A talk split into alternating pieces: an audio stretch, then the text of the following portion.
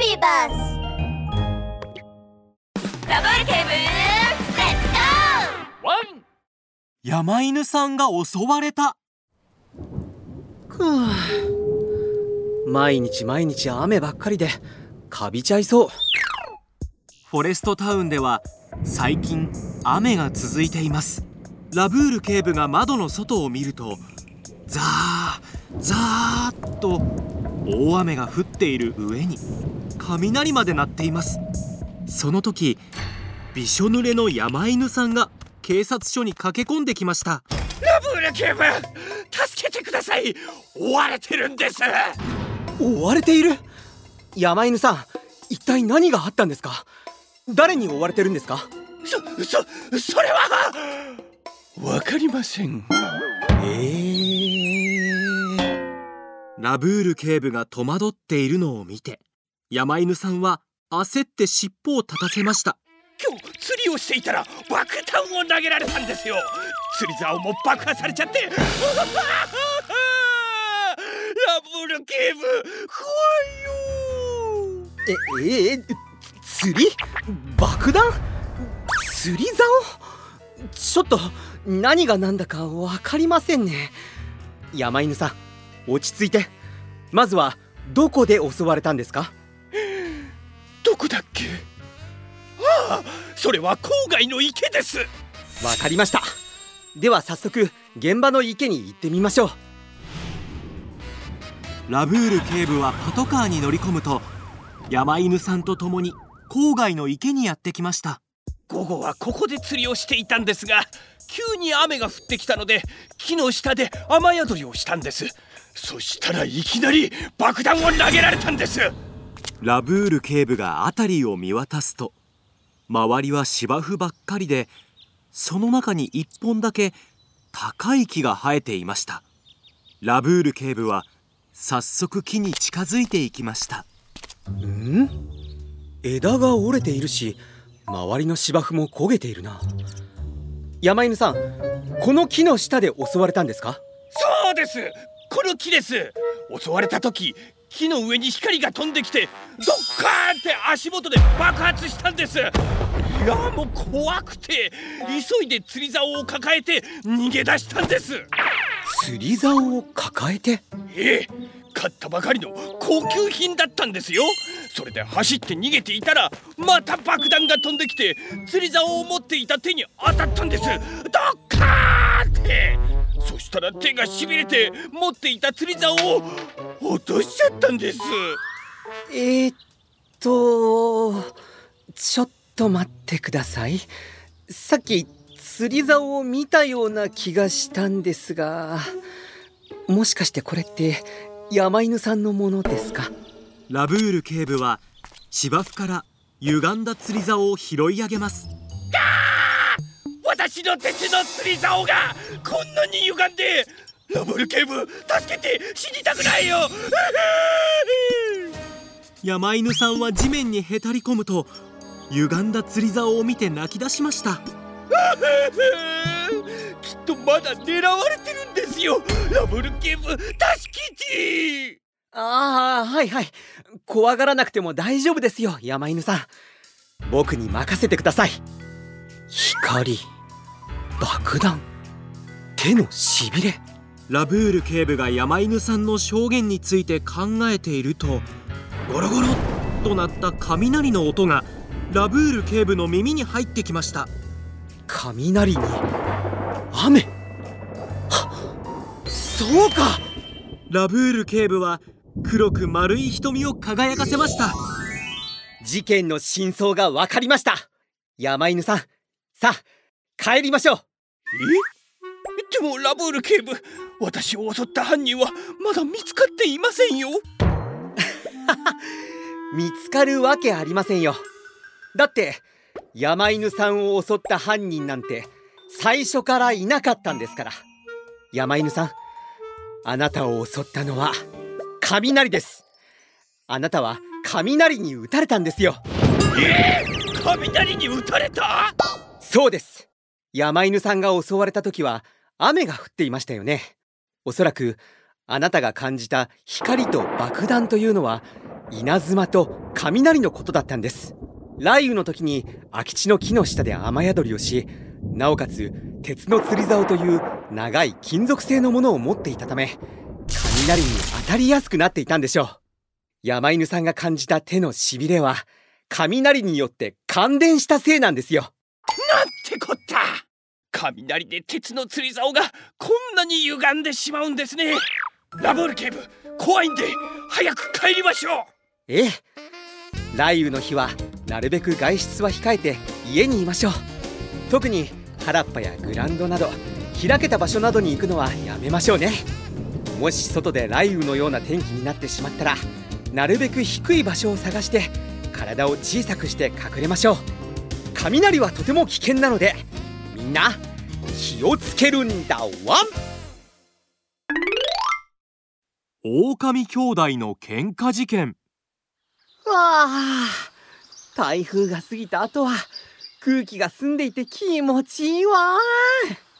ラブール警部はフォレスト警察署の窓を開けると口を大きく開けて新鮮な空気を吸っています。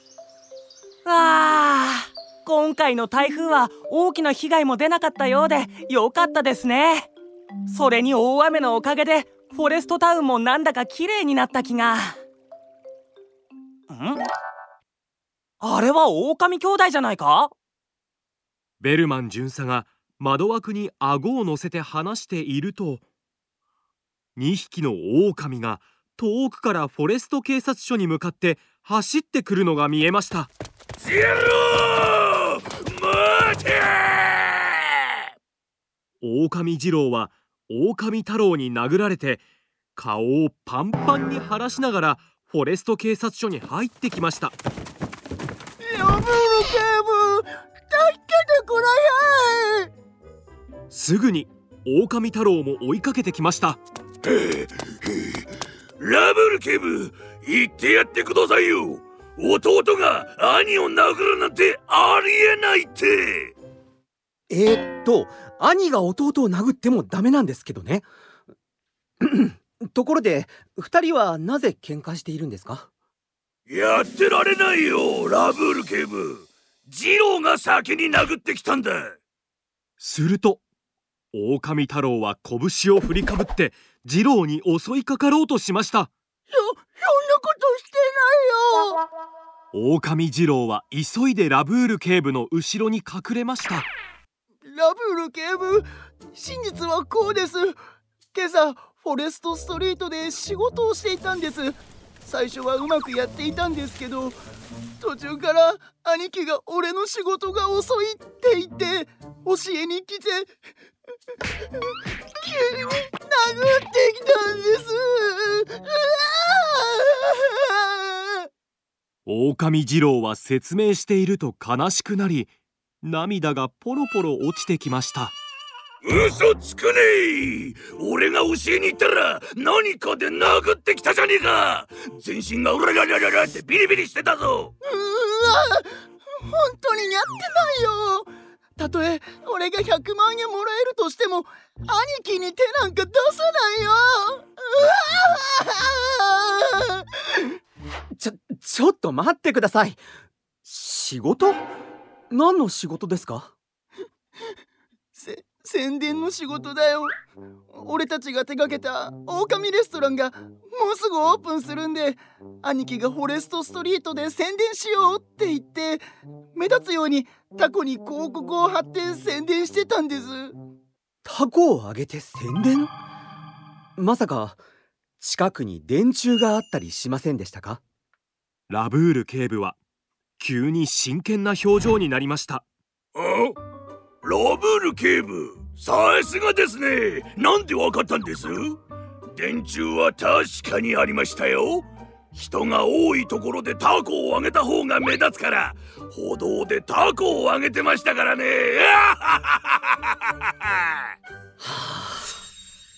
なるほど。狼太郎さんあなたを殴った犯人がわかりました。ラブール警部は黒く丸い瞳を輝かせました。ちだから俺を殴ったのはジローだって。ラブール警部はベルマン巡査に耳打ちをすると狼兄弟に手を振りました。今から宣伝していた場所まで連れて行ってください。あなたを殴った犯人はそこにいます。ラブール警部とベルマン巡査狼兄弟と一緒にフォレストストリートに到着しました。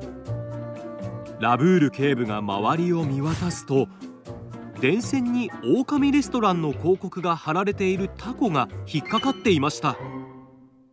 狼太郎さんあなたを殴ったのはおそらくこの電線です。はい。電線 そんなわけないでしょう。ラブール警部も冗談言うんですね。冗談ではありませんよ。ベルマン君先ほど呼んでもらった電力会社の人にタコを撤去してもらってください。わてちゃ。了解です。警部。ベルマン巡査が電力会社の人にお願いすると高所作業車で低圧電線に引っかかったタコを撤去してくれましたわちゃちゃラブール警部。昨日の台風の影響で低圧電線を覆っていた被覆の一部が破れて導線が露出していたところにタコが引っかかっていたようです。やはりそうでしたか？